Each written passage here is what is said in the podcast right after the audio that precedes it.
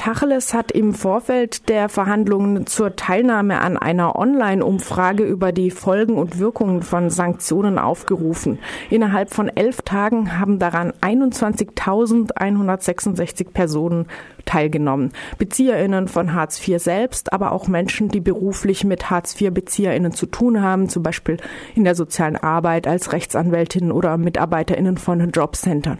Mhm. Er, er, ergänzend zu der rechtlichen Expertise hat Tacheles in der Anhörung auch die Ergebnisse der Studie dem Bundesverfassungsgericht vorgestellt.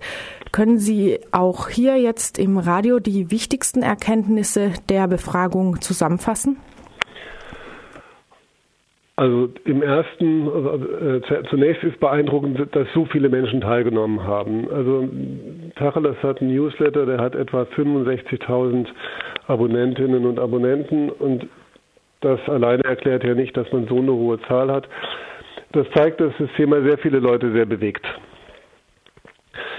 Spannend sind die nicht nur die Ergebnisse bei den Fragen, wo die Leute angekreuzt haben, ja, nein, finde ich richtig, falsch, sondern auch die umfangreichen Statements, die abgegeben wurden. Wir haben das so eingerichtet, dass man nicht nur äh, vorformulierte Fragen beantworten konnte, sondern sich auch selber ähm, selber frei äußern konnte. Diese Ergebnisse stehen online auf der Website von Tareles. Das ist 6000 Statements und es ist spannend, darin rumzulesen.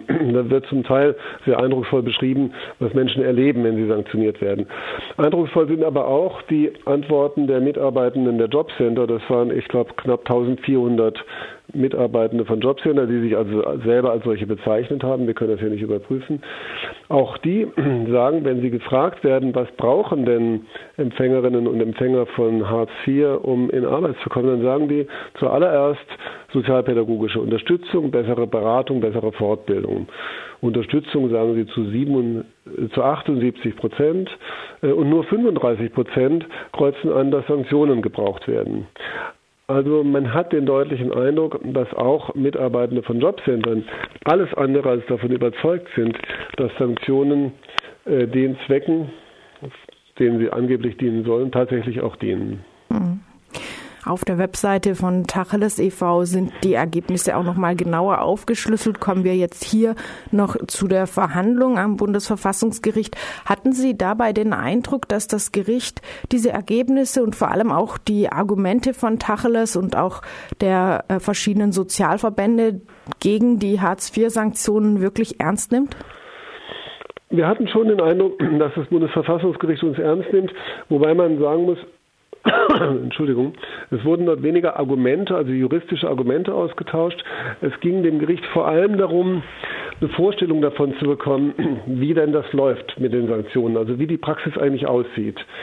Und es war sehr eindrucksvoll, dass sich zwei Welten zeigten. Also die Leute von der Bundesagentur für Arbeit, vom Institut für Arbeitsmarkt und Berufsforschung, also dem ähm, Institut der Bundesagentur, die haben ein rosiges Bild gezeig, gezeichnet.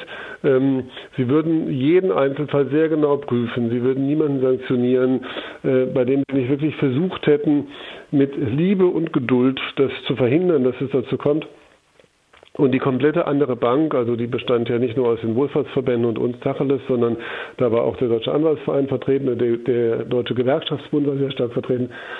Die andere Bank hat vollständig ein anderes Bild gezeichnet. Und das hat das Gericht schon sehr beeindruckt.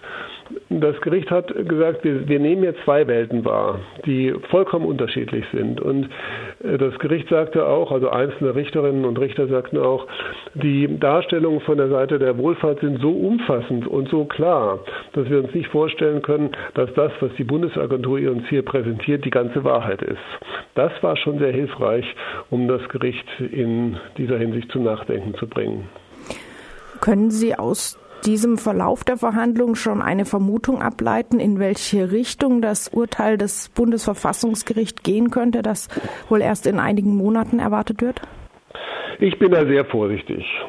Viele haben es so eingeschätzt, dass das Bundesverfassungsgericht die Sanktionen, so wie sie jetzt im Gesetz stehen, nicht akzeptieren wird.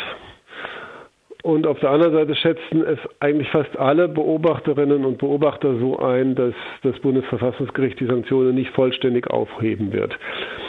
Ähm, wenn man, wie wir von Tacheles der Auffassung ist, dass die Sanktionen juristisch unzulässig sind, dass sie also mit der Verfassung vom, von Grund auf nicht vereinbar sind, dann kann man sich natürlich fragen, warum hat das Bundesverfassungsgericht diese umfassende Prüfung? Ist das verhältnismäßig? Was für Ziele werden verfolgt? Was passiert den Leuten, die sanktioniert werden? Warum das Verfassungsgericht diese umfassende Prüfung überhaupt vorgenommen hat? Darum ging es ja am Dienstag, äh, um all diese Fragen. Ähm, denn wenn die Verfassung Sanktionen sowieso verbietet, dann brauche ich das auch nicht prüfen. Das heißt, die Tatsache, dass da so umfangreich geprüft wurde, zeigt schon, dass sie die Zulässigkeit für Sanktionen für möglich halten. Jedenfalls einzelne Richterinnen und Richter. Sie dürfen ja nicht vergessen, dass so ein Senat aus acht Richterinnen und Richtern besteht, die im politischen Verfahren bestellt worden sind. Das sind ja nicht alles Leute, die sich in der Gerichtsbarkeit bewährt hätten, sondern wie zum Beispiel der Vorsitzende sind es, also Habert sind es auch Leute, die aus der Politik kommen. Und die haben eben sehr unterschiedliche Auffassungen. Es kann sein, dass das Verfassungsgericht dass der Senat, der das entscheiden muss, gesagt hat, gut, wir sind uns nicht einig und jetzt gucken wir doch erstmal, wie das in der Praxis läuft und dann diskutieren wir weiter im Senat. Auch das ist möglich. Könnte es dann vielleicht sinnvoll sein, ähm, Sie haben eingangs bei der Beschreibung der Ergebnisse Ihrer Studie äh, erklärt, dass eben auch viele MitarbeiterInnen von Jobcentern teilgenommen haben, aber das konnten Sie eben ja nicht beweisen, weil die Online-Befragung auf Selbstangaben äh, beruht hat und jetzt äh, vor dem Gericht haben eben ganz andere Vertreter der Arbeitsagentur gesprochen. Könnte es dann vielleicht sinnvoll sein, nochmal solche kritischen MitarbeiterInnen der Jobcenter ähm, ja, in Anschlag zu bringen vor dem Gericht? Naja, wir haben jetzt keine Möglichkeit vor dem Gericht uns noch weiter zu äußern. Wir haben uns sehr umfassend geäußert. Wir haben, also wir als Tacheles haben erstaunlich viel Raum bekommen in dieser Verhandlung. Wir haben, wir haben uns sehr umfassend äußern können. Wir waren ja, man weiß ja vorher nicht, wie sowas statt, wie sowas, wie sowas läuft. Man, man springt also ein bisschen ins kalte Wasser. Ja, man hat ja nicht jeden Tag die Gelegenheit, vor einem Senat des Bundesverfassungsgerichtes aufzutreten als kleiner Selbsthilfeverein. Wir sind da sehr, sehr ausführlich gehört worden. Wir haben da also regelrecht diskutiert mit der anderen Seite. Das war schon, das war schon eine Gelegenheit, also unsere Stellungnahme und unsere Auffassung dort zu Gehör zu bringen. Und auch die anderen Wohlfahrtsverbände äh, und auch der DGB, die haben sich wirklich, die, die, die haben, wir waren auch gut. Die haben, die haben, haben klar und gut gesprochen, waren gut vorbereitet. Mehr kann man, glaube ich, im Moment nicht machen. Jedenfalls auf dieser Ebene. Was, glaube ich, wichtig und sinnvoll ist, ist, dass es weiter öffentlich diskutiert wird, auch kritisch diskutiert wird. Ich glaube, das größte Problem ist, dass viele Menschen gerade im Bereich des Establishments, also Leute, die, äh, sage ich mal, noch nie einen Abend von nah gesehen haben, ja noch nie mit einem Hartz-IV-Empfänger wirklich engeren Kontakt hatten, dass sie sich gar nicht vorstellen können, dass Menschen arbeiten wollen und dass Menschen, die Hartz IV beziehen, da nicht bleiben wollen. Irgendwie gibt es diese fixe Idee, wer Grundsicherung kriegt, der lehnt sich zurück und macht gar nichts. Ich weiß nicht, wie die auf diese Idee kommen. Ich habe so lange Jahre Empfängerinnen und Empfänger von Grundsicherungsleistungen beraten. Ich habe ein anderes Bild der Realität. Aber ich glaube, das ist das größte Problem. Ja, diese, diese seltsame Idee, dass man die Menschen mit Armutsrisiko irgendwie unter Verdacht stellen muss, dass sie irgendwie äh, nicht, nicht, nicht tun, was sie sollen, wenn man sie dazu nicht mit harten Mitteln quasi zwingt.